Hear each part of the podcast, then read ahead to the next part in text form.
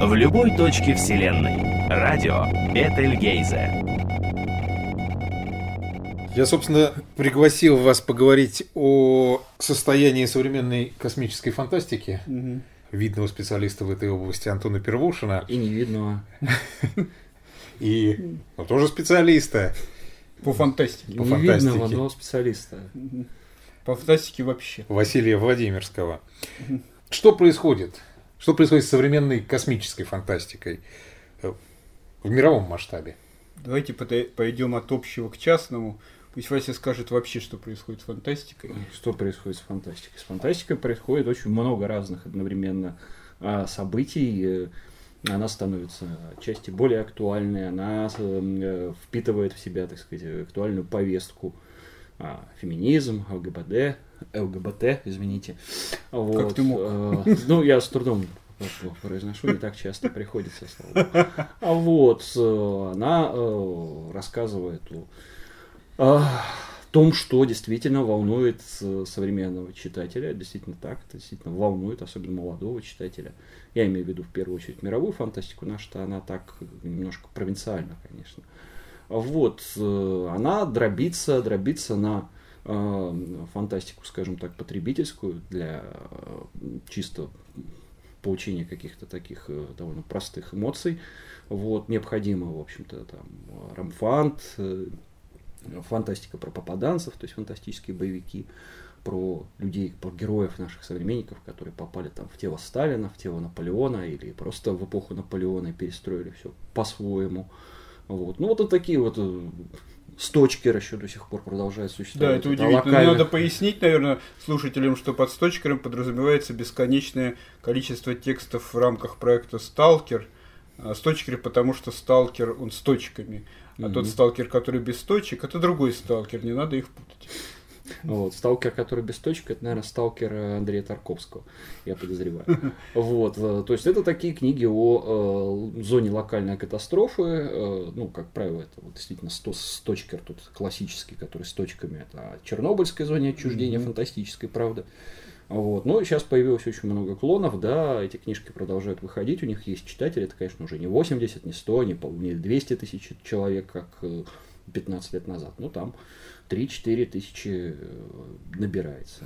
Я бы хотел сделать ремарку, что это не любители фантастики. Эти люди не знают фантастику, не читают ее. Мгм. И, в общем, смотрят только по необходимости то, что показывают по телевизору.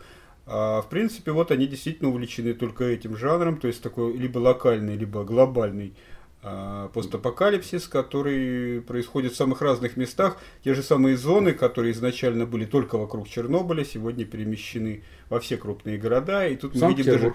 И в да, да. И даже да. не, да, да, некоторый мы видим с- уже с- синтез между проектом метро и вот этим самым сталкером. Правда? Не А, заметил. Ну, то есть, нет, я имею в виду именно на уровне общего, ну, мне кажется, идей, все-таки общего сталкер, взаимодействия. сточкер и постап это немножко разные направления, но они, конечно, да, ст- стыкуются. Вот фишка-то в чем? Фишка в том, что э, Антон правильно сказал, идет дробление на такие маленькие-маленькие, ну, достаточно большие, в общем-то, по нашим масштабам фэндомы, да, э, которые потребляют, ну, определенный тип литературы. То есть, ну, допустим, романтическую фантастику, муромфан читают одни люди, а э, постап читают другие, сточкеры читают третьи. Они частично эти зо- зоны, фан-зоны пересекаются, но э, в основном ядро это совершенно разные люди, они другим просто ничем не интересуются. То, что происходит с нашей фантастикой сейчас. Я хотел бы сделать как раз комплимент Василию, он это предсказал лет 10 назад, и тогда это казалось некой такой очень яркой, необычной идеей, может быть даже спорной,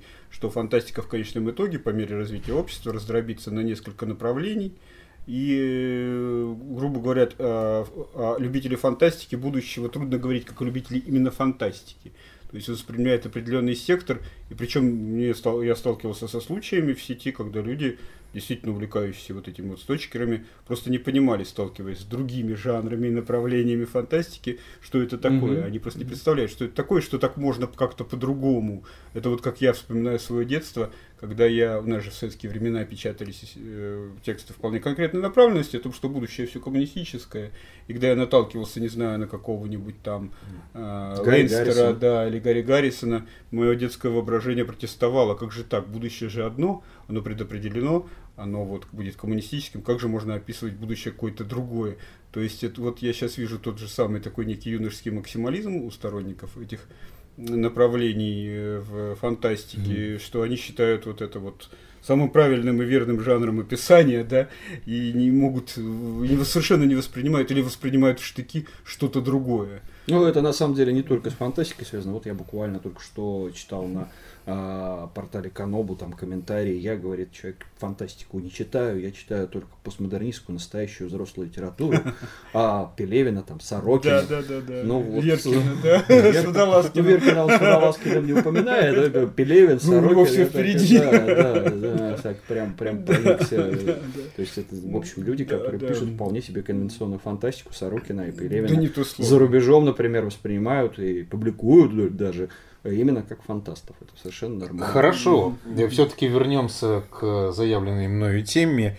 И где место космосу в этом раздробленном, сегментированном читательском мире? Ну вот раз мы начали так немножко с другой стороны, то я продолжу ту же мысль, но только в направлении космонавтики. Самая парадоксальная ситуация, которая сегодня складывается, что как раз люди, которые более или менее причастны к космонавтике реально, эту фантастику не читают, либо читают мало э, с понятным хихиканием. Э, потому что произошло, на мой взгляд, следующее. Если фантастика э, ранняя, ну вот, которая, собственно, была в 30-е годы, это космическая, и в середине века, э, э, ну и даже, в общем, продержалась такая же фантастика начала 21 века, не надо уж совсем сбрасывать со счетов, э, то космонавтика в большинстве подавляющем текстов Эм, было, была и воспринималась как цель, да, то есть, ну, грубо говоря, это был сюжетообразующий момент. Люди куда-то собираются полететь, это ранняя фантастика. Люди, конечно, уже куда-то прилетели, это более поздняя фантастика, но там у них проблемы.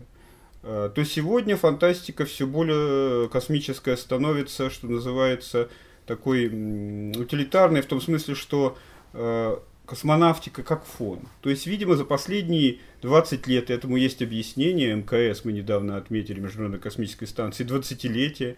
И, в общем, с того момента, когда она была выведена в космос, первые блоки, она посещаема, то есть уже 20 лет, почти 20 лет, э, мы живем в ситуации, когда кто-то все время над нами э, вверх ногами, э, как это говорится, да? Кто над нами вверх ногами экипаж Международной космической станции. Вот. Э, эти люди все время находятся над нами, и мы как-то к этой ситуации за 20 лет привыкли, с учетом того, что, просто поясню для тех слушателей, которые не знают, были большие перерывы в истории советской космонавтики, и российской, и в э, американской, когда просто никто не летал, и поэтому... После э, катастрофы шаттла, да? Да, ну да. так нет, а там про, просто были перерывы, после катастрофы Союза, ну, то есть, после того, как закрылась программа Аполлон Сатурн и долго ждали, когда полетят шаттлы и так далее. То есть были большие перерывы, и тогда это не было вот так. То есть когда каждый новый полет, каждый новый космический корабль, который выводился, действительно воспринимался вот как событие, и это, естественно, э, транслировалось как идея в, и в, общую литературу, и в культуру, и в фантастику, конечно, прежде всего. То есть там тоже всегда было вот этот вот пафос полета, Э, какой-то конкретной цели. Или вот мы уже прилетели и там решаем проблемы, поскольку это действительно было частью, в общем, жизни. Mm-hmm. Сегодня мы немножко, видимо, за эти 20 лет привыкли к тому, что, в общем, все кто-нибудь над нами вверх ногами, и э, поэтому и фантастика, в смысле космонавтика, прошу прощения, фантастики, э, воспринимается как фон для решения каких-то других, в общем, идей. То есть текстов Э, которые бы вот были посвящены именно достижению цели, как космической, да, созданию инфраструктуры. Ну, я вот только из таких последних могу назвать роман «Свеженный летун». Ну, ты читал, надеюсь. Э, летун, Летун. А, да, да, да. Там вот, да. Ну, это Елены Первушиной. Да, Елены Первушиной. Просто проглотил. Э, Елены Первушиной Летун, который, в принципе, именно об этом. Но это действительно такая редкая ласточка, потому что вот, ну, если смотреть по тем текстам и фильмам, которые мы сегодня видим, то мы всегда видим это уже готовую инфраструктуру, развернутую между планетами, ну, как марсианине, да, э, или там уже готовые там колонии и так далее. Поэтому э, мы видим лишь какие-то совершенно другие сюжеты, какие-то совершенно иные сюжеты, для которых космонавтика является одной из технологий, использующихся наряду. Ну, в качестве примера могу привести тот же видоизмененный углерод, и роман, и сериал блестящий, о том, как вот, ну, собственно, вот они там, в основном о чем там? О том, каким последствиям приведет нашу цивилизацию тотальная оцифровка личности, угу. да? Ну, и помимо того, что они там разные штуки с этой оцифровкой личности, еще и космос, логично, да? Ну, не надо посылать тела, если личность можно послать в виде цифрового носителя, то, соответственно, понятно, что космонавтика рванет вперед, будут освоены какие-то планеты, между ними будут транслироваться эти личности, Э, то есть не нужны уже звездолеты, этого достаточно, грубо говоря, хорошего канала связи. И понятно, что э, в рамках этого возникают другие коллизии. То есть космонавтика там фон, она существует уже просто как некая вот дополнительная технология к тем технологиям, которые существуют. И это на самом деле преобладает в большинстве, подавляющем большинстве, mm-hmm. не знаю, может быть, Вася, не, какие другие, да. Э, это самое. И это отличает вот эту космическую фантастику современную от той фантастики, которая была еще 20 лет назад. Ну, я хочу сказать, что Антон пря- прямо у меня с языка снял, оказывается, он тоже читает эти книги. А, действительно, современная, скажем так, научная фантастика, в том числе западная, с отечественной сложнее, ее вообще ну, можно пересчитать по пальцам одной ноги э, Мересьева. А вот. А, что касается западной фантастики, ну, в принципе, у них, э, да, действительно, космос это э, одна из составляющих космической экспансии, космические путешествия, это одна из составляющих такого мира будущего. Даже когда авторы действительно пытаются написать научно-фантастический роман с элементами прогностики, с элементами, так сказать, футурологии, все равно у них, помимо космоса, существует много всего разного, интересного, разные коллизии, разные конфликты. А тут, мне кажется, дело немножко в другом. Дело в том, что не в чисто практической сфере, не в том, что там с МКСом проблемы и так далее, перерывы в освоении космоса, не в этом дело. Дело в том, что просто, ну, понятно уже сейчас, мне кажется, каждому человеку более-менее грамотному, что а, нет одного вектора развития науки, одного вектора развития общества, одного вектора а, развития человеческой цивилизации. А, идет одновременно развитие движения по разным направлениям, и э, космос это только одна из э, направляющих, а, и все это взаимосвязано. То есть невозможен э, космос без развития, допустим, биотехнологий. Это понятно, что очень сильно, кстати, космическая экспансия подтолкнула развитие нашей медицины, ну, реальной медицины в реальном мире. Вот. То же самое невозможен там, допустим, космос без развития дальний космос, достижение дальнего космоса без развития IT-технологий и так далее. С другой стороны, IT-технологии невозможно. Все вот это вот настолько а, перемешано и а, запутано, перепутано, что да, действительно, космическая экспансия человечества это просто составляющая часть, ну, достаточно много научно-фантастических романов выходит в целом. Вот, пожалуйста, недавно замечательный совершенно роман рассказов э, Леви Титхара, это израильский писатель, э, называется «Центральная станция». Кстати, семитысячным тиражом сразу напечатали, по нынешним временам это очень много. Вот, роман в рассказах. Действие происходит в Израиле, как раз на э, станции, с которой отправляются, стартуют переселенцы на э, планеты Солнечной системы. Там планеты, астероиды, искусственные станции. Э, при этом, значит, естественно, это не основная сюжетная линия, основная это жизнь людей, пост людей, которые там, собственно, обитают вокруг этой станции. Э, но и, естественно, показывают, как э, некоторые из этих людей, как они переселились, как они там, что они там делают на э, спутниках Юпитера и так далее. Вот. Но это только одна из составляющих. То же самое, вот Йен Макдональд, Новая Луна, Волчья Луна, давно уже существующая, там, около 100 лет существующая лунная колония. А, да, безусловно, там космос тоже имеет место быть. Вот космические путешествия там во втором романе в Волчьей Луне э, описано путешествие марсианского колониста на Землю, как вот он летит, как он э, приспосабливается к земной гравитации, как он готовится к высадке на Землю. Ну, потому что он, собственно, родился, жил всю жизнь на Луне, там другая гравитация, друг, другие условия. Шесть раз меньше. Это очень интересно, действительно, научно-фантастический такой элемент, но это далеко не главное. Главное это конфликт там нескольких кланов, нескольких э, семей, которые... Ну, Социальная да. фантастика, э, фантастика, как сказать, прогностическое в каком-то смысле. Вот. А вот это вот э, главное, да, космос, он остается фоном. Есть, конечно, э, исключения, где космос это вот приоритет, да. Э, тот же самый марсианин Анди Вейера. Нет, там как раз инфраструктура развернута, у них инфраструктура Кстати, я не понимаю, что они там делают, потому что у них они проводят там небольшое время на Марсе, зачем-то собирают эти камни там. В общем, даже не проявлено почему, зачем это все делается. Меня всегда марсианин поражал именно с этой точки зрения. Там нет смысла. Но, тем не менее, там кроме космических вот этих вот э, угу. космической Робинзонады, там больше ничего нету. Угу. Там никаких других технологий, никаких других конфликтов. Вот он из э, вторичного продукта и палок э, собирает там себе... Робинзонада. Робинзонада. Чистой воды Робинзонада. Да. Она Пожалуйста. могла происходить на острове. Да, на любом земном острове.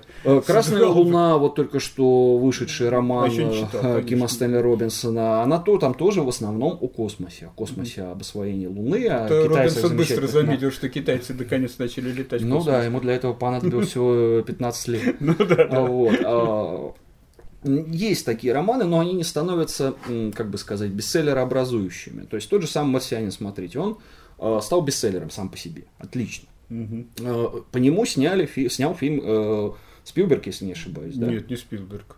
Этот Ридли Скотт. Ридли Скотт. Ну, как бы, тоже, ну, в общем, Ну, да, не, тоже не маленький режиссер, да. Ну, а, фильм, в общем, собрал неплохую кассу. Ну, конечно, это не Капитан Марвел, но, тем не менее, касса приличная, да, по всему миру, вплоть до того Про самого Китая. Да. Вот, э, все замечательно. Э, где поток романов о освоении Венеры, э, Ганимеда, что там, вплоть до Юпитера, Плутона, Сатурна и так далее. А, нету таких романов, никто как бы ну, не попытался скучные пойти люди, по его, по его стопам. Даже второй роман, э, собственно говоря, того же Эндрю Вейера, э, как же он назывался? Артемида. Про, Артемида, да, про Луну, про, про лунную Луну, колонию. базу, такой да. подростковый, бодренький угу. боевичок, про лунную базу, там тоже с фантастическими да. отступлениями. Вот. Э, он тоже не стал бестселлером, он не, не имел успеха, его как бы, ну, почитали с интересом, но не более того. Вот. Не, вызов, не возникает потока такой литературы. А вот э, литература, где происходят разные изменения одновременно, этого много. Ну, у меня есть ощущение, что просто м, космическая фантастика, она стала своего рода архаизмом.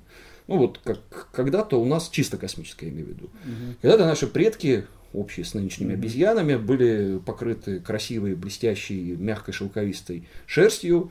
Вот. Э, сейчас иногда рождаются там бородатые женщины. Да. Бородатая женщина это очень интересно, можно один раз сходить посмотреть цирк уродов, но жить с ней, я думаю, никто не станет. То же самое вот с этой самой чисто космической фантастикой. Можно один раз посмотреть, но э, как-то э, ротировать, клонировать это погружаться в эту литературу. Ну, не готовы наши читатели, не готово наше общество. Хочется все-таки чего-то более сложного. Ну, более это, разнообразного. Да, даже скорее более разнообразного, потому что более сложное на самом деле вызывает отторжение у публики, как ты понимаешь, более сложное и интересно ну, некоторому ограниченному числу лиц. А если что-то чем-то ты хочешь поразить действительно население, нужно что-то действительно яркое, оригинальное, эффектное, может быть даже шокирующее, переворачивающее. И тогда это, в общем, становится как бы вот востребовано большими массами. На самом деле, «Марсианин» взял именно шокирующим. Там есть, грубо говоря, моменты, которые не вошли, конечно, в фильм, но в романе они так попадают очень серьезно. Там 21 э, плюс по-любому.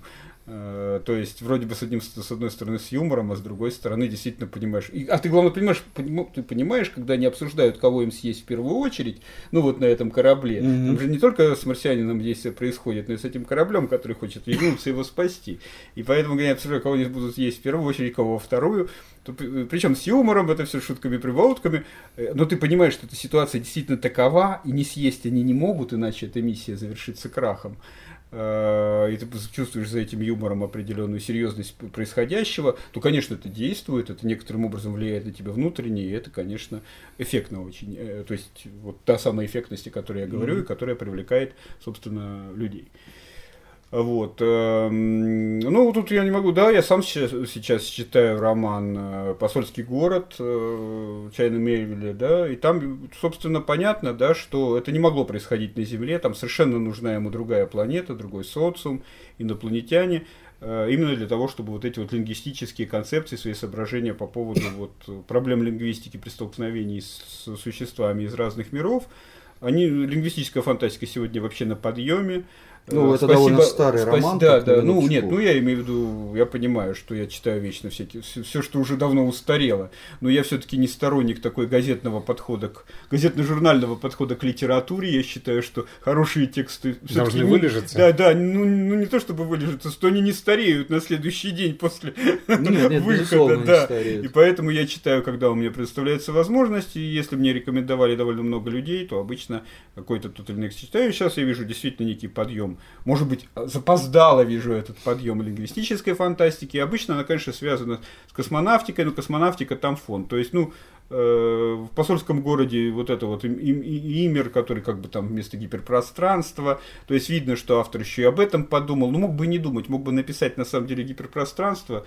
В общем, ничего бы не, ну, для путешествий мгновенных между планетами, ничего бы особенно там не изменилось. Потому что главное там, конечно, вот эта вот странная цивилизация с, с очень слож- Сосуществующее да, Да, человеческое да, и да, с очень сложным языком, с очень да, сложной коммуникацией. да. И это само по себе интересно вскрывается, и совершенно не обязательно, э, как они там путешествуют в этом космосе. Ну вот, пожалуйста, то же самое сейчас вышел буквально, вот извини, это новинка, э, только что вышел э, Яцека Дукая роман «Идеальное несовершенство», Это польский такой наследник Станислава Лема, самый умный польский фантаст, ну вообще один из самых умных польских пис- писателей, интеллектуалов.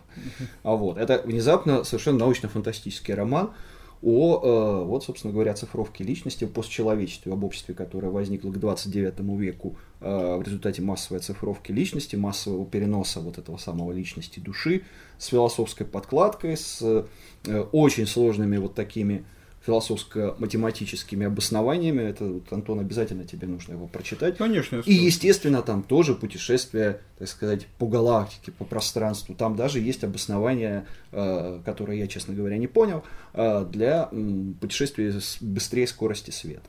А Ну, вот, так, э, да. отлично, космос там есть, но это не о космосе. Вот какой роман не ткни, известный, приличный, там, я не знаю, «Ложная слепота», тоже довольно старенькая уже книжка, вот, отличный роман, космос есть во, весь рост. Но не только космос, не только о космосе. Да, космос как фон, он стал таким неизбежным. Ну, просто умные писатели, о которых мы сегодня упоминаем, э, надеюсь, о неумных мы говорить не будем, э, они действительно понимают, что в рамках Земли многие из их сюжетов, концепций, философских каких-то обобщений просто ну, не сработают, потому что, грубо говоря, если возникнет рядом с нами на Земле какая-то цивилизация, да, совсем э, к нам перпендикулярная, то нужно будет, ну, для соблюдения хотя бы достоверности минимальной, как-то объяснить ее появление. Но тут остается мало вариантов. Это либо что, что они прилетели из космоса, опять же, космонавтика, да, либо из какой-то параллельной вселенной. Кстати, э, были неплохие романы именно о столкновении разных альтернативных реальностей. Город и город того же Чайна Э, Миевина. Да, да, да. Ну, то есть, в принципе, это тоже возможно, но там все равно люди, да, человеки. То есть, все равно они так или иначе будут подчинены в общем, общим законам развития социума человеческого. А когда чело- автор хочет выйти за рамки, это вот он хочет столкнуть действительно э, в конфликте. Не как, знаете, было во времена, все-таки мы сейчас поумнели, вот эта э, фантастика в этом смысле поумнела, передавая.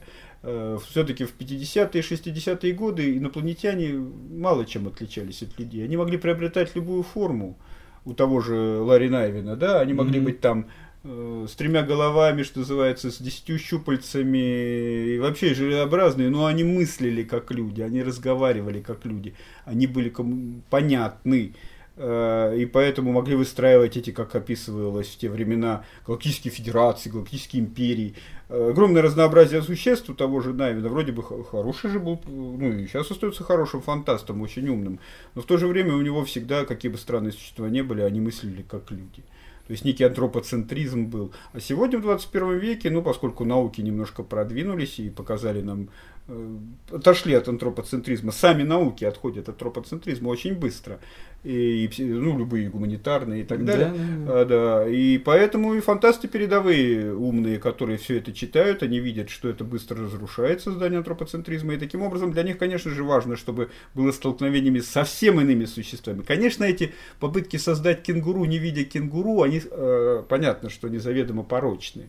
Но э, в этом и смысл литературы фантастической прежде всего, создавать какие-то ситуации, модели, э, которые ну, у вас заведомо, что называется, искусственные, но при этом мы благодаря этим моделям получаем какие-то новые зеркала, в которых сами отражаемся, и видим какие-то совершенно свои отражения иные. В этом, собственно, и функция современной передовой фантастики.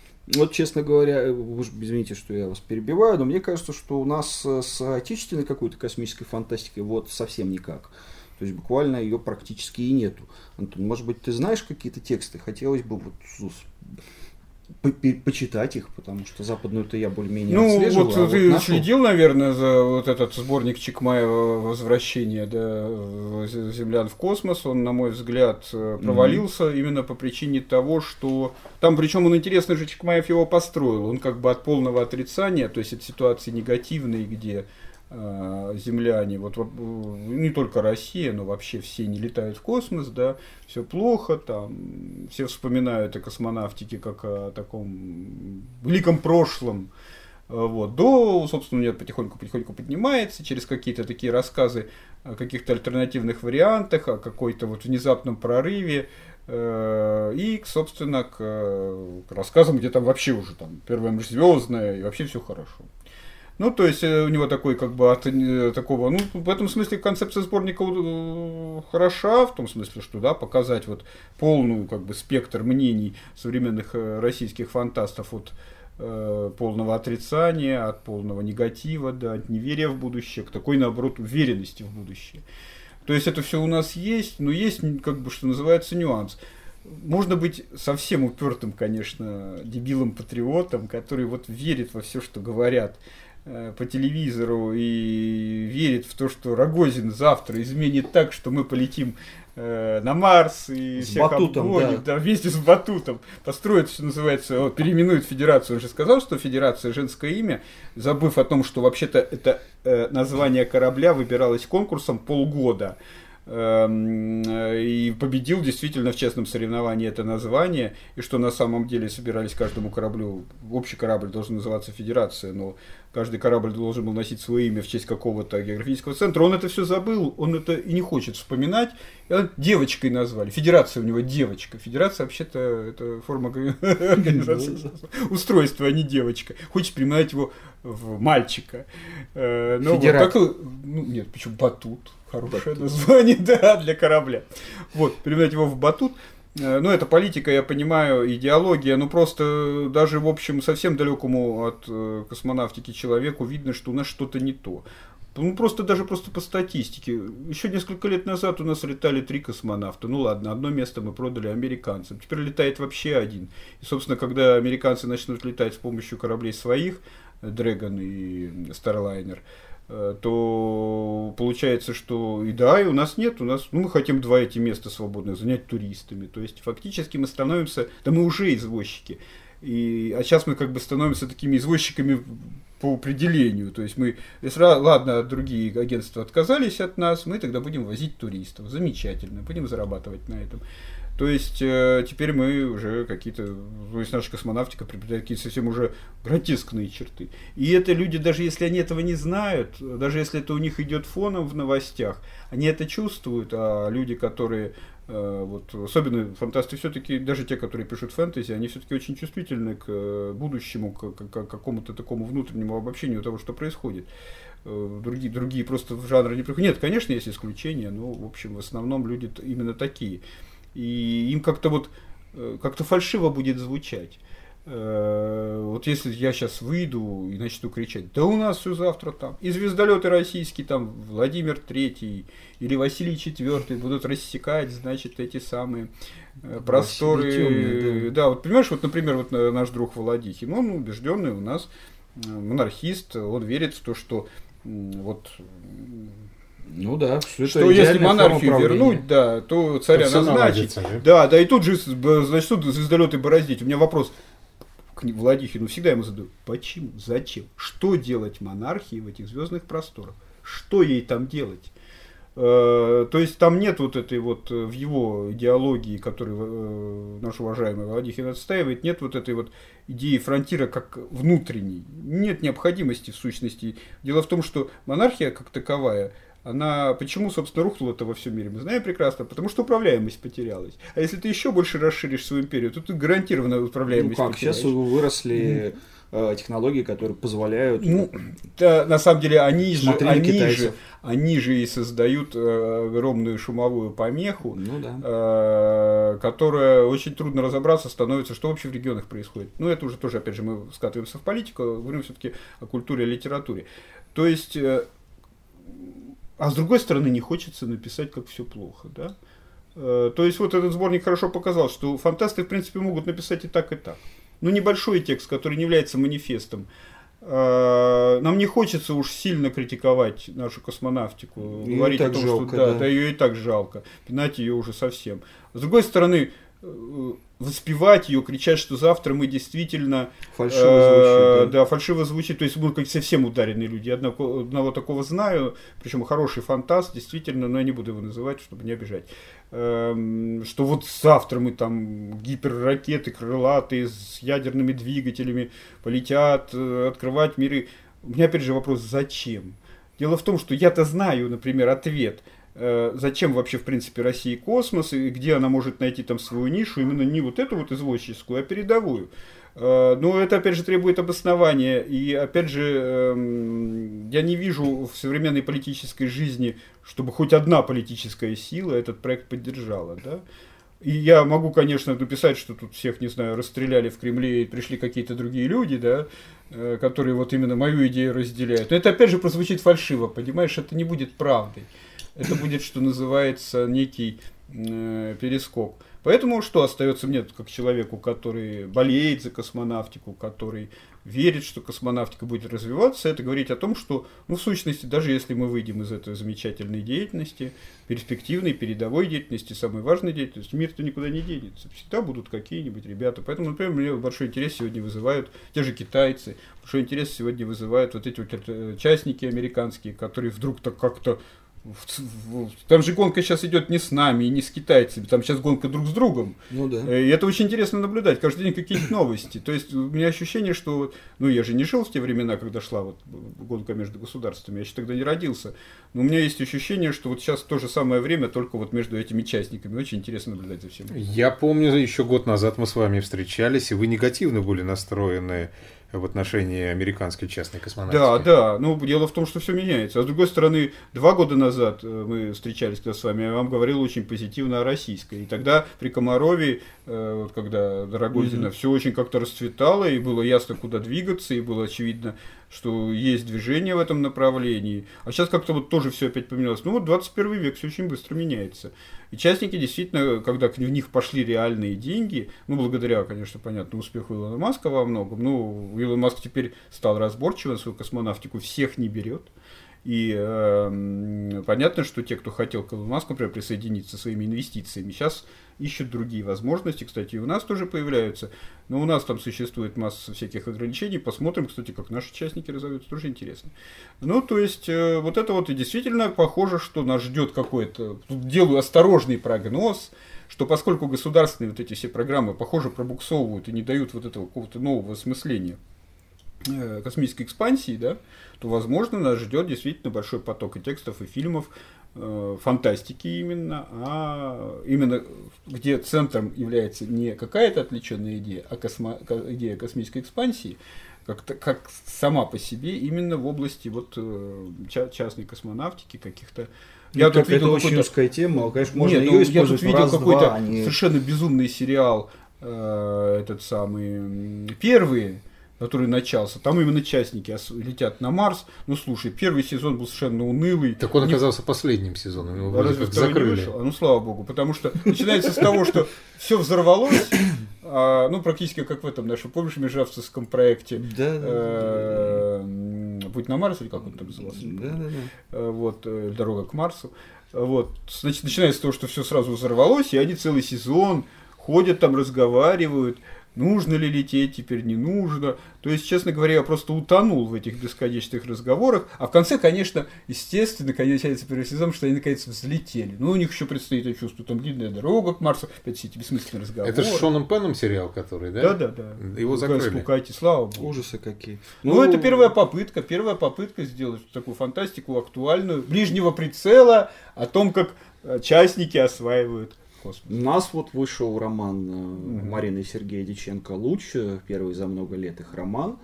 Ну, А, это да? не у нас, э, в Америке, я бы сказал. Ну, вот вышел, написан-то он в Америке, конечно, но вышел-то он в, в издательстве «Эксмо», а издательство «Эксмо» не все в Америке, частично там, да. Вот, а, так, э, собственно, там, да, там вот эта вот самая э, идея древняя еще из золотого века американской фантастики, корабль поколений, там эта идея обыгрывается, возвращается, так сказать, переосмысляется и как одна из сюжетообразующих а, из двух сюжетообразующих линий, вот это вот самый корабль поколения. Правда, они не на Марс летят, они также летят со сверхсветовой или субсветовой. Субсветовой. Зачем, субсветовой. зачем нужен корабль Нет, поколений? суб- конечно? сверхсветовой там нету, да, субсветовая, там какая-то одна треть э, э, световой, то есть достаточно высокая скорость. Вот они летят к какой-то планете, осваивать, и там сменяется три поколения. То есть не очень далеко, к какой-то довольно близкой Солнечной Мгм. системе. Вот они летят, типа, осваивать.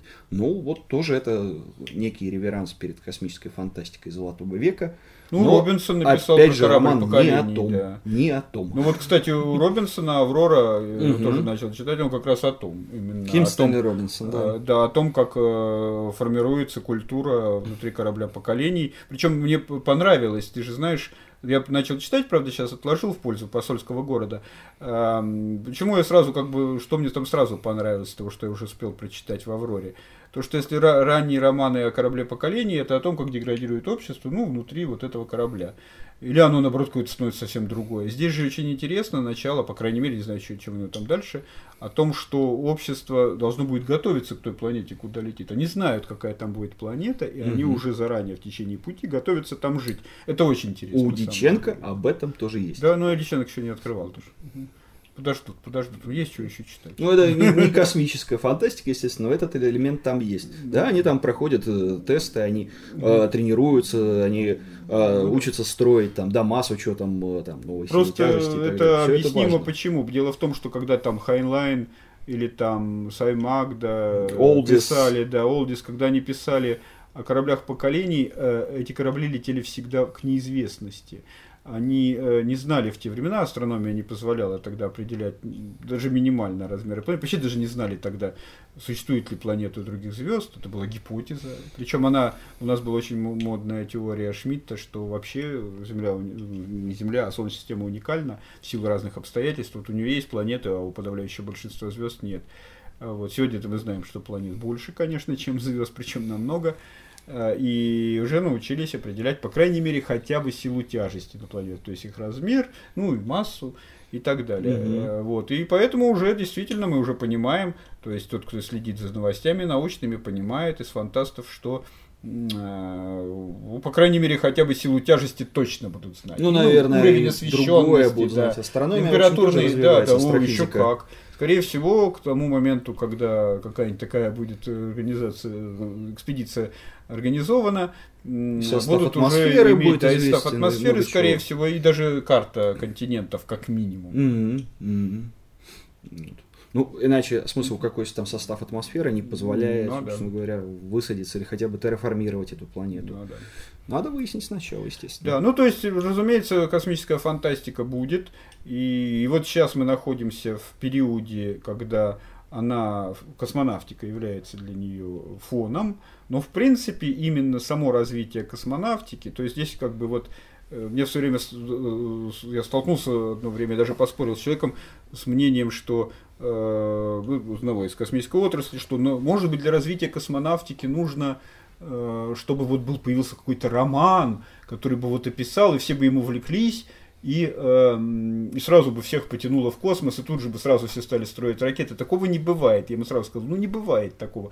Фантастика космическая, она всегда была иллюстрацией. Ну, как пример могу привести того же там Оберта Германа, который в 23 году написал, основоположник немецкой космонавтики, писал работу о том, что вот полеты в космос возможны, ну, такой немецкий Циолковский. А потом уже народ стал писать и фантастику по его Ну, поводу. ты можешь, Да, да, да, например, да. и, И Жюля Верна да, да. вспомнить. Не, ну Жюль ну э, понимаешь, все-таки Оберт имел практическое значение. Ты знаешь, что его ученик Вернер фон Браун построил ракету, которая Я стала про основой... фантастов, которые иллюстрируют Да, да, то, да. что уже есть. Научная фантастика, как правило, Вот, да, а, иллюстрирует. то есть, э, на Теории. самом деле, причем эти тексты, кстати, которые написаны по итогам Оберта, они сохранились. Слава богу, хоть фильм сохранился, да, «Женщина, «Женщина на Луне», да. А, поэтому это говорит на самом деле, что фантастика всегда, да, она, конечно, реагирует, передовая фантастика сразу практически остро реагирует, рисует действительно картинки, но она всегда в этом смысле вторична. Все-таки сначала появляется Теория. некая идея, да, яркая теория, которая, собственно, и показывает, куда двигаться. То есть, ну, не может... э, если я завтра напишу сколь угодно прекрасный роман о том, что на, Марсе будут яблони цвести, это не, сподоб... не дадут под это денег для развития космонавтики. Да. А будет все наоборот. Я вот говорю, сейчас вот начали давать деньги частникам, и появится запрос, желание обсудить частники в космосе. И там есть тоже свои варианты. Конечно, это будет, на самом деле, мы с тобой, как два специалиста, скажем, ну, слушайте, это было еще в 40-е в глянцевых американских журналах, как частники рвут друг другу глотки на астероидах и так далее. Человек, который да. э, продал Луну Да, да, э, да, Роберт да, Хайнен да, да. нет, на самом деле тогда было огромное количество еще, я просто недавно Да. про это писал, познакомился с литературкой, огромное количество повестей, как раз конец 30-х, начало 40-х, о том, как осваивается пояс астероидов, такой клондайк, здесь Мгм, платиновый мгм. астероид, здесь это, и там они друг другу глотки рвут, Ну, за от- то, чтобы отголосок добраться- это уже и да, у да, Стругацких да, да, есть. да. Конечно, естественно, Стругацкие А, читали всю собственно, эту да. Вот. И э, они владели английским языком, поэтому все это читали безобразие. Больше того, они его рецензировали. Аркадий Натанович писал рецензии внутренние, что переводить, а что нет. И в он дневнике да, да, записывал, как лучше, он, лучше, чего он. лучше всех знал эту американскую фантастику, бульварную того времени. Мог бы целое исследование написать, но вот почему-то не написал, к сожалению. Вот, и то есть, ну, вот это вот, и на самом деле на новом уровне, конечно, мы понимаем, что такого не будет, как, э, как себе представляли это в 30-е и 40-е, Ну, почему же? Пространство, пространство Джеймса Кори. Это Вот- вот, как вот- раз по вот- мотивам того самого. Вот почему мне не нравится пространство Кори. Он э, описывает вот то же самое общество, то есть он Мгм. экстраполирует. Причем он экстраполирует не современное ему общество, он экстраполирует какие-то маргинальные части этого общества, переселяет их в космос, и показывает, смотрите, какой будет ужас кромешный в этой, Да, да, в этой да. экспансии. На Новый Клондайк, Не так. Ну, не э, так да, это да. Ну, не так. Борьба за вот эти вот Ну, самые Ну, астероиды полит- платиновые, золотые. Маргиналы Ну, в космосе. конечно. Я даже не знаю, что нужно сделать, чтобы в космосе появились маргиналы. Э, Нужно заселить космосы, чтобы там начали естественным путем без Размножаться, отбора размножаться. Да, вот да. появятся Вот тогда, маргиналы. да. Вот, э, так, э, вот это, даже в этом случае это будет выглядеть как-то по-другому. Есть у меня такое подозрение. Черт его знает, но первое поколение, оно, конечно, Понимаешь, будет другое в любом Там случае. они не образованы еще. Я абсолютно уверен, что цивилизация к тому времени, когда она реально начнет заселять космос, уже будет образована настолько, что там не надо будет где-то находиться отдельно, чтобы вот образоваться, да, ну в смысле, что там не будет препятствием для образования нахождения в самых вот ужасных условиях. Э, То есть я в этом смысле оптимист, да, я всегда был оптимистом. Даже когда я вижу, что все плохо, я думаю, что все будет хорошо. Но не у нас.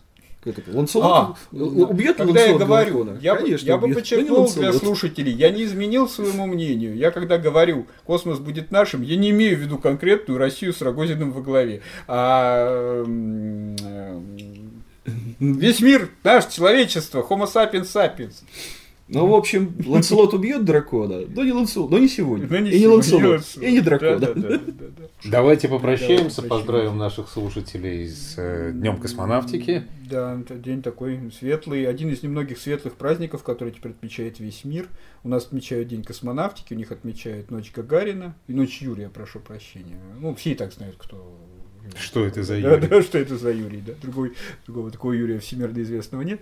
И, соответственно, да, это всегда очень приятный такой день, э, который действительно объединяет людей, и действительно такой праздник, один из многих исторических событий, как я всегда говорю, в 20 веке, который действительно имеет всемирное значение и при этом не обагрено кровью.